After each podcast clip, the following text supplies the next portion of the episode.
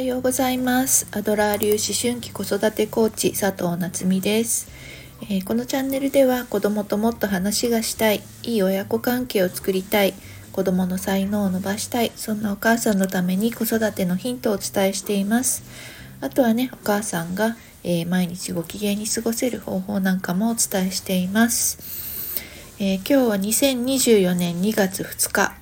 えー、金曜日、あら、もう1週間過ぎてしまいましたね。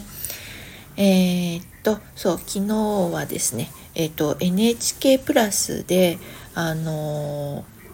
NHK, NHK スペシャルなのかな？えー、っとですねあの不登校の子たちが30万人今ねいるっていうことで学校の教育そろそろ変わんなきゃいけないんじゃないの？っていう番組を、えー、見逃し配信というか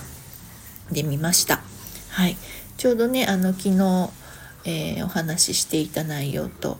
えー、かぶってきたりするのでなんかちょっと今日はそのことをシェアしていこうかなと思います。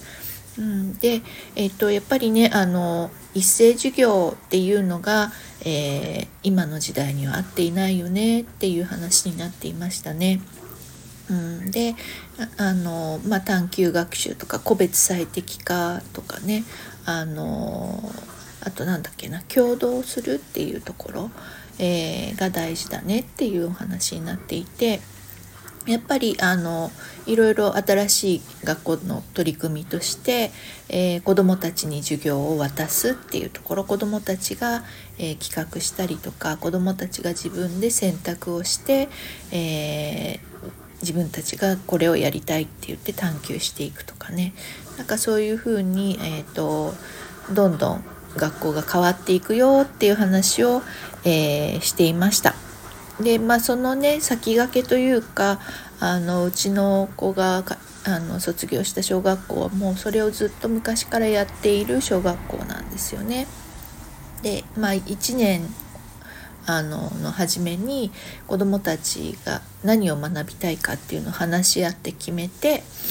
でそれで1年を通してプロジェクトとしてそれをね、えー、探求していくっていう授業をやっていて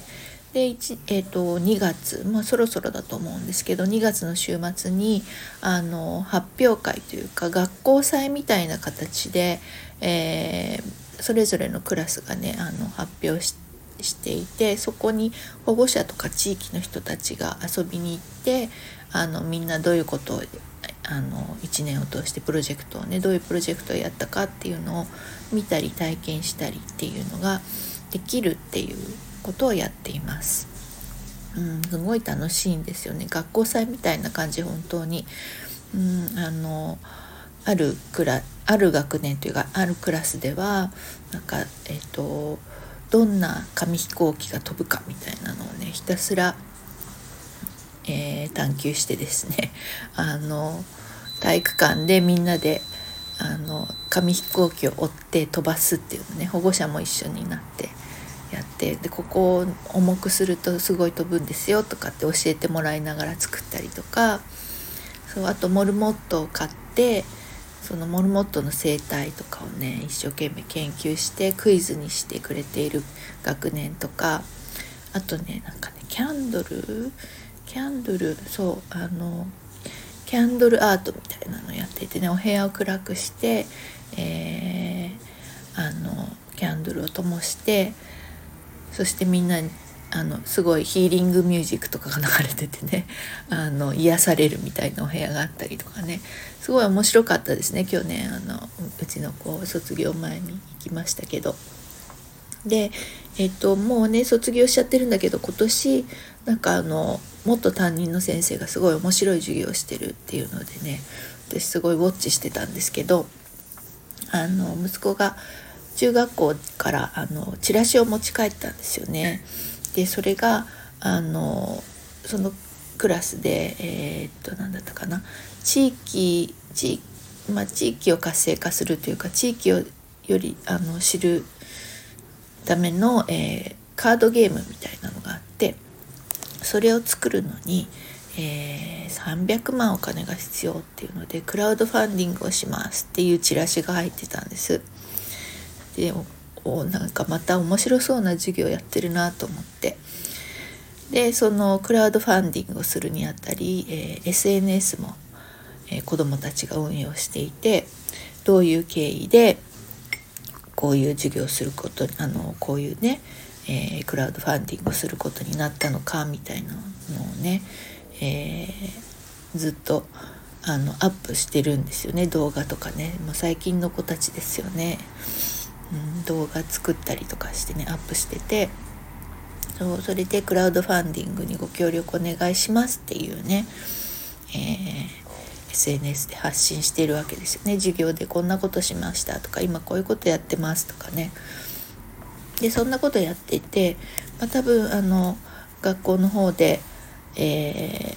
ー、いろいろとあのメディアにも声をかけたんだと思うんですけど、えー、テレビの取材が入ったりとかラジオの取材が入ったりとかねなんかそういうことも SNS で全部アップされていてもうなんか見てるこっちがワクワクするような授業なんですよね。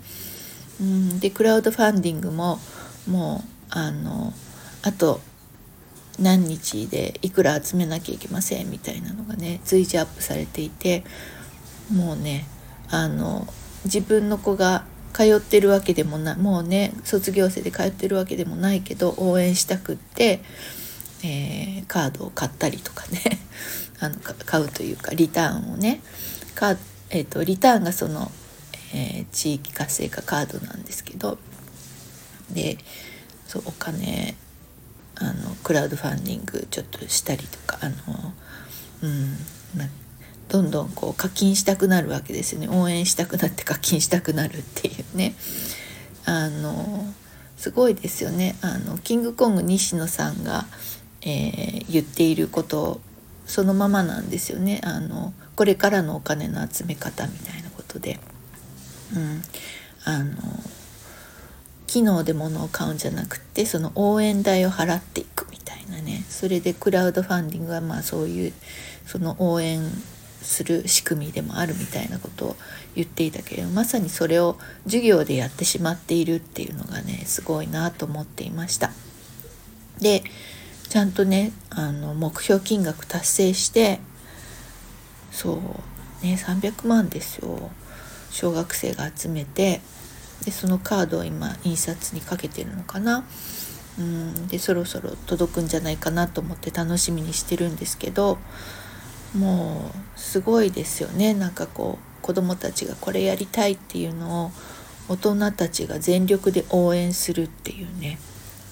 その仕組みもすごいしで地域も巻き込んでね地域のお店をいろいろご紹介するっていう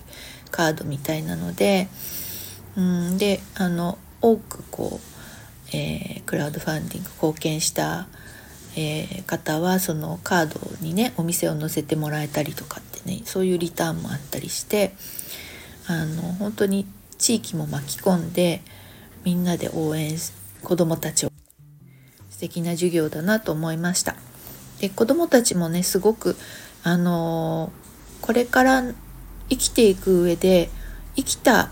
まあ、お金というか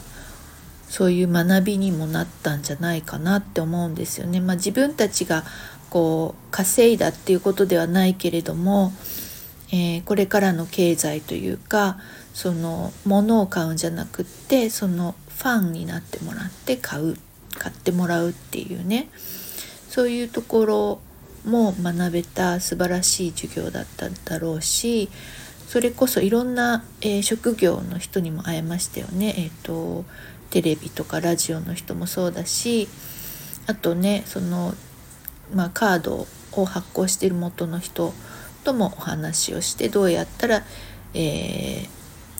ー、より面白いカードになるかっていうねのをお話しいただいたりとかあと,、えーと、地域活性なので区役所なんかにも、えー、区役所の方とかともお話ししてるみたいなのでいろんな職業の人にも会えるしでそれこそ地域のお店に、えー、自分たちで食べに行ったりとかね買い物したりしてそのお店の魅力を発信ということなので、えー、地域のお店とかにも行ったりとかね